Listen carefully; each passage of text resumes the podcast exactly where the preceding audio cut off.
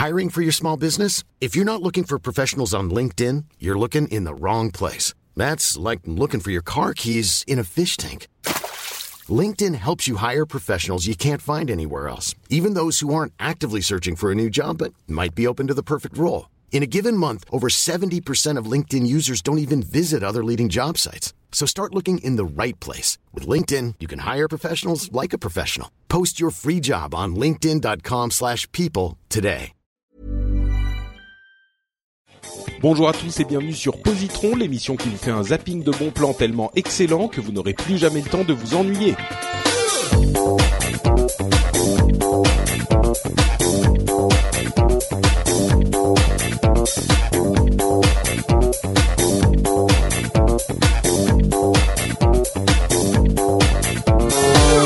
Bonjour à tous et bienvenue sur Positron, épisode numéro 11. Nous sommes à la mi-novembre, plus ou moins, hein, en fonction du moment où vous écoutez cet épisode. Je suis Patrick Béja, votre animateur, euh, j'allais dire préféré, mais c'est un petit peu présomptueux quand même.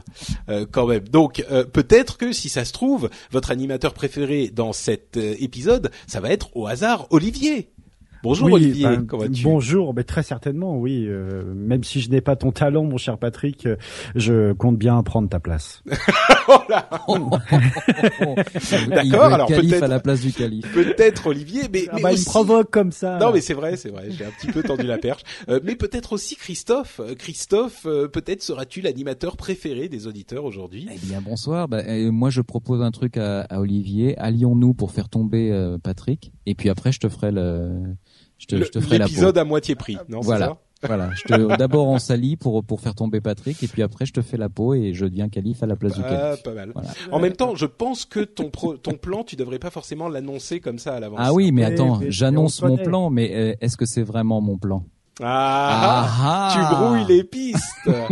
Bien joué, on sent Les l'expert. méchants, les méchants qui parlent trop en général, ils, ils Oui, finissent Ils mal. finissent mal, ouais. c'est vrai.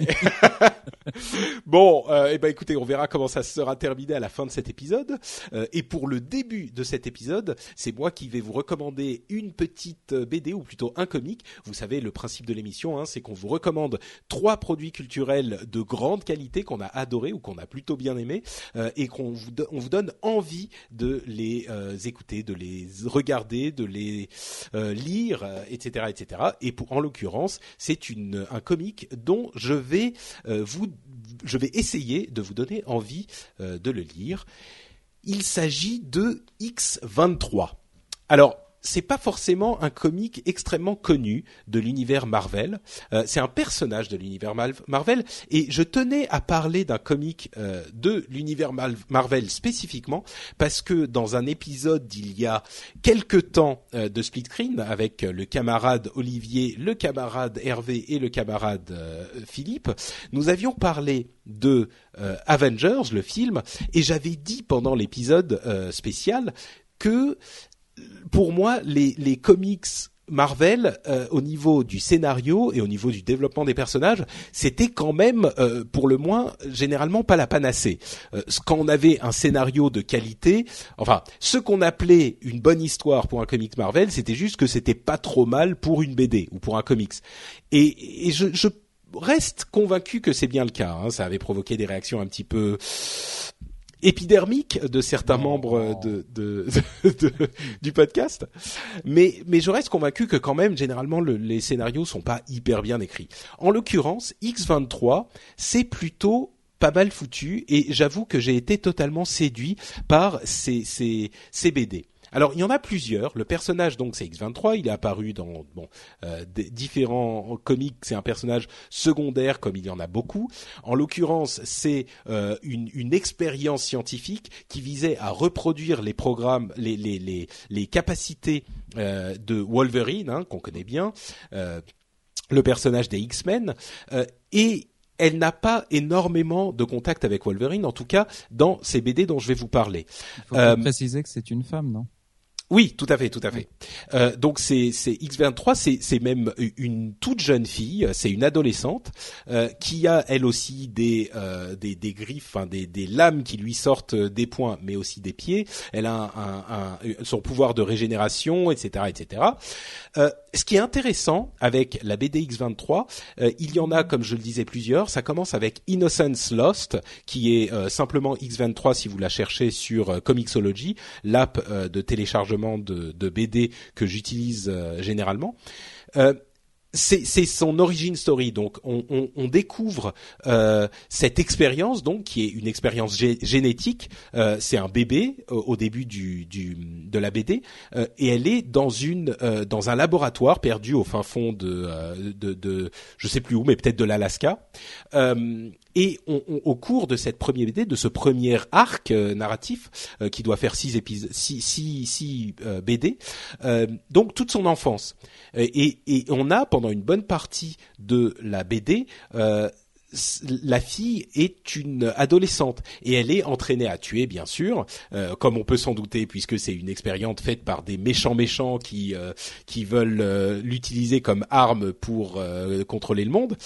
Et elle a évidemment une relation particulière avec la personne, le professeur qui lui a donné la vie, qui, se substitue un petit peu à sa mère. Et puis elle évolue, etc. Je vais pas trop en, raconter, mais on, on suit son parcours jusqu'à ce qu'elle s'échappe euh, euh, euh, de ce laboratoire. Il y a ensuite Target X qui est la suite directe de Innocence Lost et on, la retrouve ensuite dans le dans, dans, le monde vivre sa vie. Il y a NYX où elle est à New York, donc New York X et, c'est les trois les trois séries où on, est vraiment centré sur X23 et qui forme une sorte de, de, suite presque, presque logique.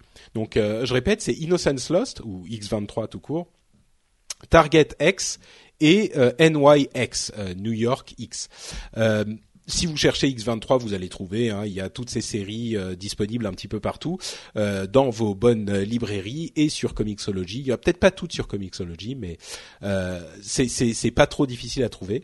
Et encore une fois, la raison pour laquelle je la recommande, c'est que c'est l'une des rares séries, surtout la première euh, partie, le Innocence Lost, où on a euh, peut-être pas une histoire de génie, mais en tout cas un vrai développement du personnage, euh, une vraie histoire plus que des séries de combats ou des séries d'excuses pour des combats, et une, une comment dire, un tout qui se termine. là encore, c'est pas toujours le cas avec les BD Marvel classiques, hein, les, les séries du type X-Men, Avengers etc., etc.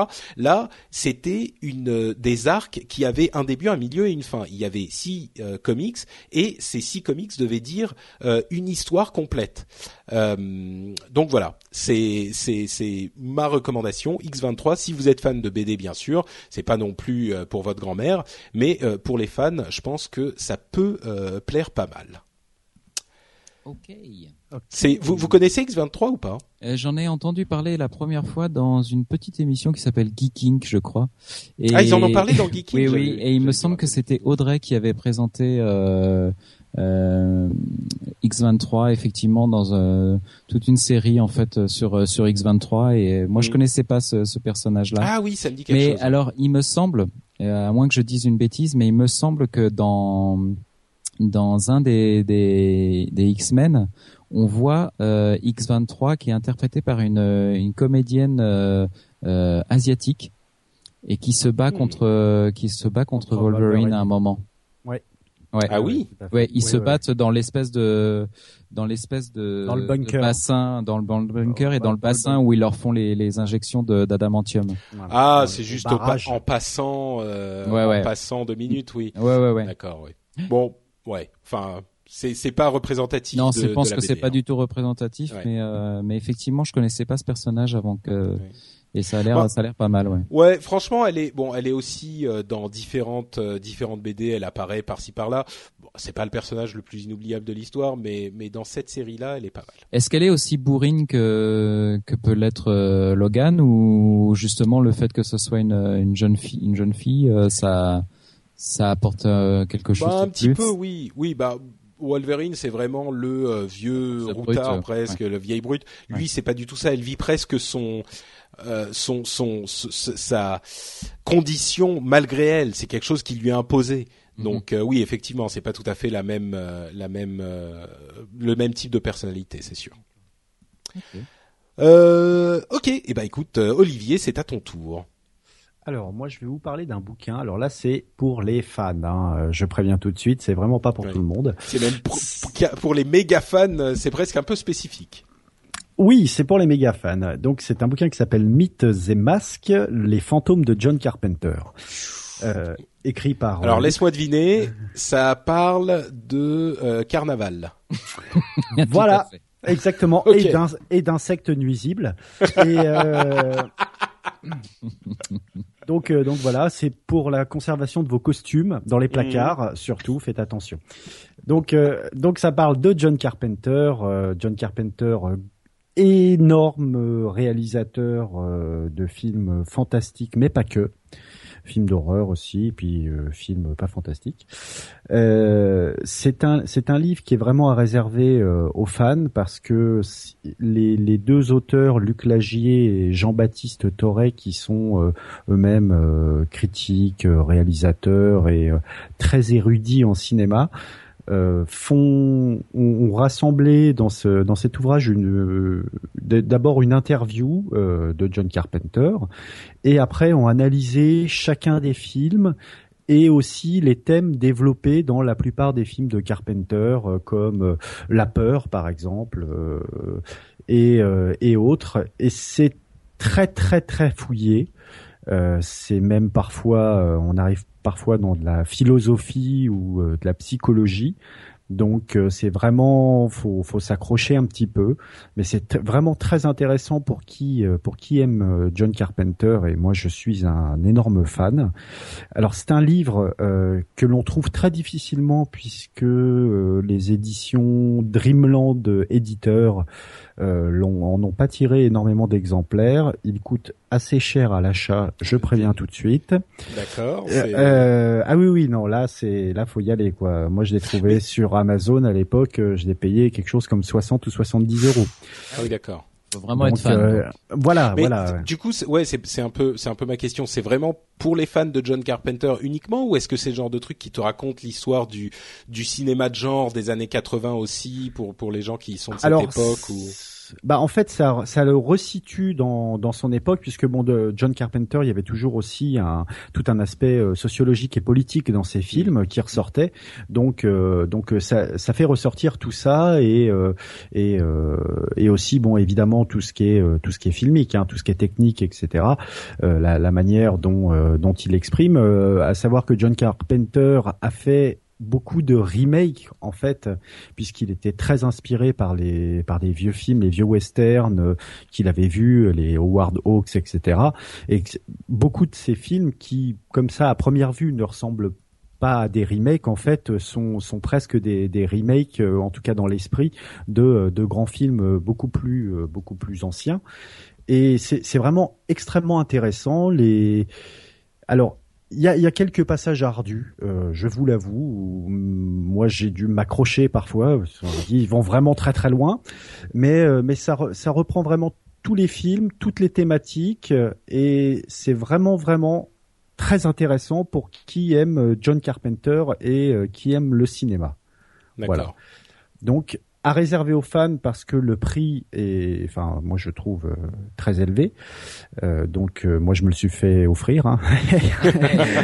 Eh, Ah Noël approche. euh, voilà, Noël approche. Folle la hein, guêpe. euh, voilà, bah oui, oui, à ce prix-là, euh, ah, ça fait un peu mal.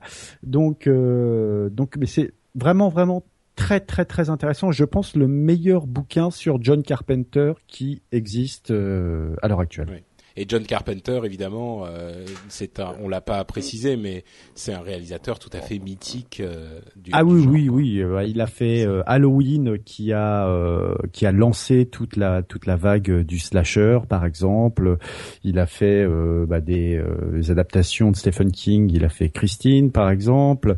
Il a fait le génial euh, un de ses premiers films, euh, un vrai film, c'est Assaut, qui est, qui est, qui est formidable. Et euh, Bah, tu sais quoi, c'est presque, à, mon sens, euh, tu dis, tu te les fais offrir.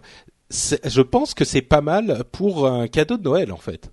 Si vous Oui, voulez faire un oui, beau cadeau de Noël, enfin, faut, faut euh, s'y mettre à plusieurs, hein, parce que ouais, ça dépend. Enfin, 60, 60 euros, c'est pas non plus euh, la, la la mer à boire. Si c'est un cadeau pour, je sais pas, ton frère que t'aimes beaucoup. ah oui, ou- oui, voilà. Si c'est pour la vois. famille. Ah bah oui, non, c'est pas, euh, c'est pas pour le un mec que tu rencontres dans la rue, c'est sûr. Mais ouais, peut-être en cadeau de Noël, ça peut être pas mal. oui, oui. Lisez-le, c'est vachement bien. Super. Donc on rappelle le titre Mythes et masques, les fantômes de John Carpenter. Voilà, de Luc Lagier et Jean-Baptiste Torret. Merci Olivier, Christophe. prie, Patrick. Eh bien, pour euh, pour terminer, nous allons. Je vous propose de terminer en musique. Oh, c'est une excellente idée. Eh oui. Euh, si je vous Est-ce que tu les- as ton iPod près de toi? Non, non, Bon, malheureusement. donc non. on va pas jouer de la musique. Non, non, non, non, non. Euh, les garçons, si je vous dis euh, Jack White, vous vous voyez qui c'est? Euh, je- strip, strip. Les strips, les strips, les strips, les strips Et blanches. Les white, white Ouais. stripes. Les White Stripes, évidemment, vous pensez tout de suite aux White Stripes si je vous dis Jack White. Mais est-ce que vous savez Enfin, que... moi j'ai vu les notes de, de l'émission, donc je sais à quoi tu penses en fait. Mais Mais est-ce que vous savez que, que Jack White, il, il a fait plein, plein, plein de, de side projects bah oui. Quoi? Et oui, Quoi? Ouais, Mais- ouais, ouais, il a fait des infidélités. Il a fait des infidélités à sa petite sœurette. euh, donc, euh, et, là aujourd'hui, je vais vous parler d'un de ses, un de ses nombreux euh, euh, side projects qui s'appelle The Raconteurs. Voilà, les raconteurs. Euh, les raconteurs, c'est un groupe qu'il a créé en 98 euh, avec euh, trois autres euh, amis euh, musiciens qui sont tous d'ailleurs comme lui de, de Détroit. Et donc c'est avant les white stripes ou? Non, non, non, non, c'est c'est dans la dans la foulée. D'accord. Parce que j'avais l'impression que les white stripes c'était euh, presque début mi 2000 quoi. Mais Non, je crois que c'est d'accord. ok, autant pour Voilà. moi. autant. Donc, euh, donc avec trois amis, euh, donc euh, tous euh, issus de la, la scène rock de, de Détroit, il a créé ça, les, les Raconteurs. Donc, il a mis euh, Brendan Benson à la guitare, Jack Lawrence à la basse et Patrick Killer à la à la batterie. Alors, Patrick Killer, c'est quand même un nom sympa. eh ouais, ouais, ouais. Mais ça s'écrit avec deux e. Oh, Ah ouais, c'est Killer. déception. Killer. Euh, comment vous comment vous décrire la musique des raconteurs? C'est très difficile parce que c'est un gigantesque melting pot en fait la musique des, des raconteurs. Euh, vous prenez une petite dose de allez de rock euh, oldie euh, façon euh, avec des, des, des guitares assez présentes mais pas mais pas du tout bourrine hein. je là je, je précise c'est pas c'est pas du gros du gros bourrin. Euh, c'est un, un joli petit son de guitare euh, un peu rétro dans le, dans le style euh, on oscille entre les Beatles les Stones un peu de Cream le, le groupe de, de, de Clapton on rajoute une petite touche de, de Led Zeppelin euh, et puis un petit côté folk aussi avec euh, Creedence Clearwater Revival euh, ou encore du, du Cat Stevens. Vous voyez ce que ça peut donner Ouais. à peu près déjà dans les Pas, dans les pas tout à fait, mais oui, bah, un petit peu, oui. Bon, vous mélangez tout ça et ça vous donne déjà une petite idée euh, de de, de l'univers euh, sonore. Et puis euh, sur certains titres, vous allez halluciner, comme moi j'ai halluciné, euh, parce qu'ils se sont permis des choses totalement folles. Ils ont, par exemple, sur certains titres, ils ont mis de la, mu- de la musique euh, cajun. D'accord. Donc par exemple, vous prenez, euh, vous voyez euh, le, le film des frères Cohen, euh, Oh Brother? Oui, bien sûr. Bon, et ben vous prenez les, le groupe de de George Clooney avec ses potes euh, dans Oh Brother, vous les mettez en plein 21e siècle, et ben vous avez le, le son de des raconteurs sur sur certains titres. D'accord. Et le pire, c'est que ça, c'est que c'est que ça vous fait bouger. Enfin, c'est c'est juste hallucinant parce que c'est c'est pecno possible, mais c'est génial. Ces garçons ont une espèce de talent qui fait que tout ce qu'ils touchent, ils le transforment en or. Je sais pas comment ils font, donc euh, voilà. Euh, les que vous dire que les les riffs sont hyper accrocheurs. Ça c'est clair. Euh, Jack White, euh, il suffit d'écouter les White Stripes, et il sait écrire des chansons, ça y a pas de problème. Oui, c'est sûr que là, Euh, on parle vraiment d'un d'un vrai artiste, quoi. Ouais, pour le coup, euh, c'est un vrai songwriter. C'est c'est quelqu'un qui sait euh, immédiatement trouver euh, le riff qui accroche, euh, la rythmique qui, qui va bien, les Mm. les harmonies vocales qui qui font que bah tout le, le morceau décolle. Et euh, donc euh, les raconteurs, ils ont euh, deux albums à leur actif. Euh, un premier qui s'appelle Broken Boy Soldiers, qui est sorti en 2006. euh, avec un titre qui les a fait connaître, qui les a tout de suite propulsés euh, en, en, haut des, des, charts, qui s'appelle Steady as She Goes. Et moi, je vous conseille vraiment de, de, de découvrir les Raconteurs par ce titre-là parce que c'est assez emblématique de, de leur style. Mhm. Et c'est un, un, un, titre qui est assez assez accessible et vraiment vraiment très très bien foutu. Et puis en 2008, ils ont sorti un deuxième album qui s'appelle Consolers of the Lonely qui lui est encore plus euh, justement euh, avec des, des, influences très très euh, différentes, avec un, un, un, son un peu plus un peu plus oldie. et justement sur lequel on trouve ces morceaux un peu cajuns comme All Hold Enough ou un morceau bah, le morceau éponyme tiens Consolers of the Lonely qui a d'ailleurs été repris sur Vampire's Diary la série et il y a aussi un, un, autre titre sur cet album qui s'appelle Solitude Solution euh, qui a servi de générique au film Bienvenue à Zombieland que je n'ai pas vu, mais je pense que Olivier, tu as dû le voir, toi. Oui, oui, oui. Toi qui es fan de ce genre de cinéma. Le film était très sympa. Voilà. Euh, mais si on doit en choisir qu'un seul, alors le, tu, tu penses ah. que c'est Broken Boys Soldiers qu'il faut, alors, par lequel il faut rentrer si dans leur univers. en choisir qu'un seul, euh, choisissez le premier, Broken Boys Soldiers. Euh, qui sera une très très bonne introduction euh, à l'univers des, des raconteurs. Et à mon avis, une fois que vous aurez fini d'écouter euh, Broken Boy Soldier, vous courrez chez votre disquaire ou vous vous précipiterez sur iTunes pour télécharger euh, Consolers of the Lonely et, et vous reprendrez une deuxième claque parce que vous n'en aurez pas eu assez. D'accord. Voilà. Bah, écoute, oui, ça me ça me dit bien. Moi, je Franchement, pense que je vais. si vous aimez les, les musiques très qui mélangent plein plein plein d'influences comme ça, euh, si vous aimez Beck, par exemple, hmm. vous allez adorer euh, les raconteurs. Ouais. Euh, c'est c'est obligé. Sinon, euh... Beck, euh, le problème de Beck, c'est qu'il a il a quand même une palette extrêmement large. Ouais. Donc, euh, mais c'est vrai que ce sont de, de, très bons. Moi, j'aime bien Beck, mais il est un peu je sais pas comment dire, gimmicky. C'est-à-dire, il fait des trucs genre pour le principe de faire des trucs bizarres presque. Oui, oui. Alors, euh, euh là, la comparaison s'arrête là parce qu'en fait, euh, Beck a effectivement beaucoup plus de, de, de trucs. Euh, euh il, mélange encore plus de choses et c'est pas hmm. toujours très heureux. Les raconteurs, c'est quand même toujours. Il y a quand même un style. il y a quand même un style hein, qui est quand même du pop rock mais avec des touches comme ça saupoudrées euh, de temps en temps de, de, musique qui sortent d'ailleurs, euh, de, de, vieux folklore américain et tout ça, et des sonorités dont on n'a pas l'habitude. Euh, c'est des gens par exemple qui n'hésitent pas à mettre en plein milieu d'un de, morceau rock, ils mettent du banjo. D'accord. Et, et, tu te dis mais vous, vous pouvez pas mettre du banjo les gars, c'est juste un, un instrument de redneck. C'est sacrilège. Vous, faites quoi là Vous faites un. c'est la foire à la saucisse ouais, là. Vous nous faites un, un, remake de Délivrance Eh ben non, en fait, c'est c'est super bien, ça, ça ça se marie très bien. Juste une petite euh, anecdote amusante pour pour terminer. Euh, en Australie, les, les raconteurs ne s'appellent pas les raconteurs. Savez-vous pourquoi? Parce qu'il y a déjà un groupe qui s'appelle les raconteurs. Exactement. Il y avait déjà un groupe en fait au moment où, euh, où les, les, raconteurs, euh, donc le, le, groupe de Jack White s'est sorti. Euh, il y a déjà un groupe qui existait en Australie qui s'appelait The Raconteurs, qui leur réclamait des millions de dollars pour pouvoir, pour pouvoir sortir leur, leurs albums en Australie. Et bien qu'à cela ne tienne, Jack White et ses amis se sont rebaptisés spécialement pour l'Australie The Saboteurs. Et voilà. Pas mal. ok, merci. Voilà, eh je, vous le conseille vraiment. Euh, ça, ça fait vraiment partie des de deux albums qu'il faut, à mon avis, avoir euh, dans votre discothèque si vous aimez le, le, pop rock. Moi, je Broken Boys Soldiers. Ouais, et Consolers of the Lonely.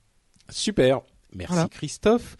Euh, si vous avez bien suivi et que vous connaissez le principe de l'émission, vous avez bien compris que j'ai donné mon positron, Olivier a donné son positron, Christophe a donné son positron, ça doit être la fin de l'émission. Eh bien non, figurez-vous. Nous sommes mi-novembre, mon voyage au Japon est à quelques jours, peut-être même que si vous téléchargez l'épisode un petit peu tard, je suis déjà au pays du soleil levant. Et en fait, ce que je voulais faire, c'était que pour mon positron, euh, j'aurais voulu avoir un euh, groupe de rock euh, enfin pardon, pas un groupe d'Europe, mais de la musique japonaise de l'époque où, pour ceux qui savaient pas, j'ai habité au Japon pendant quelques temps, euh, de l'époque où j'habitais au Japon. Le problème, c'est que c'est des groupes un petit peu obscurs et euh, un petit peu anciens, et donc j'ai cherché partout comme un fou pour essayer de, de, trouver ça, et j'ai pas réussi. Mais je ah. me suis dit que je voulais quand même vous en faire profiter un petit peu. Euh, donc, je, je, vais en parler en deux secondes et je vais vous faire écouter un petit extrait. Euh, le, le ah, premier, je croyais, que tu allais chanter. Ah, Ah je- ouais. je- c'est un petit Allez, peu dur. Parce qu'en l'occurrence, au death metal japonais. Et je pourrais presque, hein, c'est des, mettre c'est des, perruque hirsute et Mais plateformes tu sais, c'est des groupes que j'ai tellement écouté. Enfin, c'est un groupe que j'ai tellement écouté que euh, je, je pourrais. Mais euh, en l'occurrence, c'est un groupe de rap japonais. Euh, et, et, et on pourrait enfin c'est très étrange d'entendre du rap japonais, mais bah, je vais vous le faire écouter, ça va parler de, soi-même, et puis je vais vous en dire un peu plus après. Allez hop, c'est parti. Ladies and gentlemen, and now...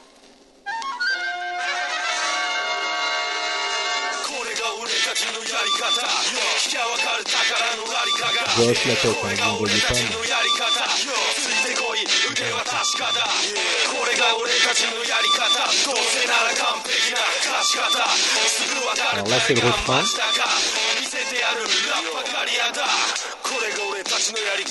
地力であからさまにチャンピオン出るとかっさらそう読みしたろうじゃないの超やばいの一切容赦ないぞさうちがマスカドキなマーチはここはプロのステージ目的果たすやしか登れない secondes de chanter avec là, donc je vais arrêter.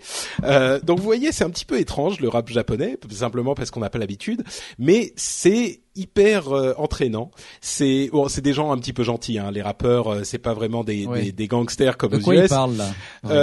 Euh, ouais, là, ils disent, euh, c'est c'est Korega Oretachi no Yarikata, c'est c'est this tha- that's how we do it. C'est la manière Mm. dont on le fait. Donc ils disent euh, ouais, on est des rappeurs et on est trop fort et on fait machin et c'est comme ça qu'on te fait bouger et tout. euh, bon.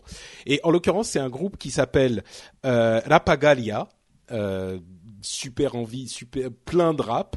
Euh, Enfin, c'est dif- difficile à, traduire euh, Galia, mais euh, et le morceau s'appelle euh, Do the Galia Thing. Et c'est donc un des nombreux groupes de rap japonais qui existent. Pour ceux qui savent, euh, quand on parle de musique japonaise, on a plutôt tendance à parler de euh, de soupes euh, super produites, genre des boys bands et des girls bands. Euh, il y a assez peu de, de vrais artistes authentiques au Japon. Euh, il y en a, hein, évidemment, faut pas faire trop de généralité, mais dans le rap, il y en a quelques-uns qui sont plutôt marrants. Et là, en l'occurrence, je voulais juste vous faire un tout petit peu profiter de cette partie de l'univers du Japon qui est pas forcément euh, commun. Si vous réussissez à trouver euh, le groupe, encore une fois, il s'appelle Rapagalia. Je vous mettrai les, les, le nom dans les notes de l'émission. Je, je vais même essayer de vous trouver le nom en, ouais, je sais pas si, je mettrai un lien vers la page japonaise, comme ça vous pourrez trouver le nom euh, en kanji et faire des recherches sur euh, Amazon Japon pour essayer de le choper si ça vous intéresse. Euh, c'est une, un une influence côte est des États-Unis avec la flûte. Ouais. Un petit peu, ouais, un petit peu. Bah, c'est c'est un groupe des années 2000, hein, c'est au tout début 2000, donc euh, forcément ils avaient d'autres albums un peu plus tard, mais celui-là c'est celui que je connaissais. Donc voilà, ça s'appelle euh, Rapagalia et c'est une partie du Japon que je voulais vous faire découvrir pendant que moi-même euh, je suis pour ma mon voyage de noces au Japon en train de manger des chukaman et des et de rentrer dans les magasins d'électronique et les salles d'arcade et de d'imposer ça à ma femme euh, qui qui sera intéressée pendant à peu près deux minutes et qui et qui va ensuite me dire bon c'est bon on en a marre bon, de tes on conneries de- voilà. Euh, donc voilà, et c'est comme ça qu'on conclut euh, l'émission. Je vous dis tout de même que vous pouvez trouver donc des détails sur tous les positrons qu'on vous a recommandés aujourd'hui sur le blog de l'émission. Euh, c'est sur frenchspin.com. Vous y retrouvez aussi les détails des autres émissions que je fais, dont euh, Upload, dont vous aurez un nouvel épisode la semaine prochaine, puisqu'on alterne entre positron et Upload chacun sur leur flux RSS séparés évidemment. Euh, et euh, pour vraiment terminer l'émission, je vais demander, comme toujours, à Christophe et Olivier de nous dire où on peut les retrouver sur Internet. Euh, Olivier. Alors, on peut me retrouver sur la plupart des réseaux sociaux sous le nom d'In the Blix, i n t h e Qu'est-ce que ça veut dire In the Blix? Euh, vous voulez vraiment que je vous raconte l'origine? Ça, ça peut aller très vite. Hein. En fait, Blix, Bah, un- Blix, c'était un personnage que j'incarnais dans Donjons et Dragons, le jeu de rôle, qui était un survivant. Et en fait, dans les années 90, il y avait un peu un gimmick dans les chansons de dance qui était euh, In the Mix. Et, et à chaque fois Ah. qu'on jouait, à chaque fois qu'on jouait, mes, mes amis euh, disaient In the Blix. Et quand il a fallu que je trouve un pseudo pour m'inscrire sur le forum de No Watch, et ben voilà. Hop. Et Voilà. Comme et quoi. Exactement. Donc voilà, donc vous me retrouvez sur les réseaux sociaux, In the Blix, dans Split Screen avec euh, Hervé et Gilles, euh, mes superbes co-présentateurs euh, géniaux, ainsi que dans la physiquement, tu veux dire, qui sont. euh, Ah, phys- physiquement, ils sont très attirants, mais Tous les euh, goûts sont dans la nature. Mm, mm, Oui, oui, oui, non, non, mais ils sont, ils sont très, très attirants. On a le côté méditerranéen chez Gilles et le côté un peu slave chez Hervé. Et donc, euh, à propos de slave, donc euh, il y a aussi avec Elena et Guillaume et Tamala dans la voix dans la tête, et aussi à l'écrit sur le dailymars.net pour le cinéma. Super, merci Olivier. Ah. Christophe. J'espère qu'ils se lavent tous les jours. Euh, eh bien moi, vous pouvez me retrouver euh, et mes jeux de mots pourris euh, sur. Euh, ouais, sur- j'ai pas bien compris celui-là. J'ai pas relevé, mais Non, en son fait- côté slave, son côté slave tous les jours. Ah, ok, Voilà. ok. Ouais, bon, faut le, faut, oui, faut l'expliquer, mais il est marrant une fois expliqué. Ouais, bah voilà. Euh, donc vous pouvez me retrouver, bah, pareil, sur tous les tous les réseaux sociaux euh, possibles et imaginables, euh, et par exemple sur Twitter à arrobas cponsol c p o n s o 2 l e. Euh, et puis vous pouvez me retrouver euh, toutes les semaines derrière le micro de WAC, euh, ex Will avec mes petits camarades et William à, la, tête de cette joyeuse équipe. Voilà. Super. Voilà, voilà. Merci Christophe. Et avant de nous quitter, on vous rappelle que au début de cette émission, au début de cet épisode, on a parlé de de- d'animateurs préférés. Je vous encourage encore une fois à venir sur le blog de l'émission, euh, donc frenchspin.com pour nous dire qui était votre animateur préféré sur cet épisode. Euh, vous pouvez donc choisir Christophe, Olivier Ouais, ouais, ouais. On va se faire Ou pourrir, Patrick. Christophe. euh, ou Patrick. Ouais. Mais non, mais pas du tout. Euh, C'est un, c'est un, c'est un, un, un, un, un simple sondage d'opinion parfaitement honnête. pipés, je dis. Sachant, sachant que euh, si jamais c'est pas moi l'animateur préféré, bah il y aura Vous plus n'aurez pas d'épisode. d'épisode. Voilà, C'est ça, je- ça. Voilà, orienté, tiens. Il y aura juste une modération des commentaires. Voilà. c'est ça, tout. exactement. C'est ça. Je, je, je Et contrôle. après, à vous peine, votez en votre âme et conscience. Tout à fait. Bon, on vous euh, souhaite deux excellentes semaines pendant que je suis en train de manger des ramen et on vous dit à, euh, euh, à la fin du mois de novembre. Ciao à tous. Ramène-en. Ciao, Oh, ciao. Ciao,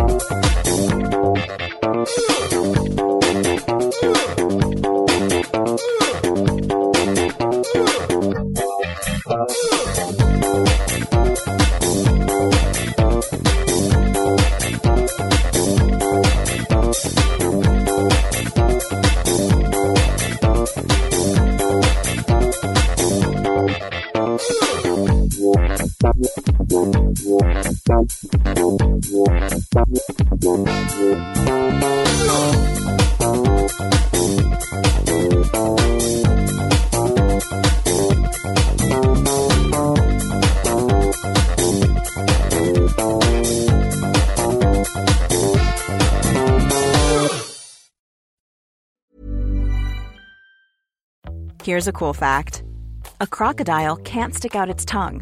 Another cool fact you can get short term health insurance for a month or just under a year in some states. United Healthcare short term insurance plans are designed for people who are between jobs, coming off their parents' plan, or turning a side hustle into a full time gig. Underwritten by Golden Rule Insurance Company, they offer flexible, budget friendly coverage with access to a nationwide network of doctors and hospitals. Get more cool facts about United Healthcare short term plans at uh1.com.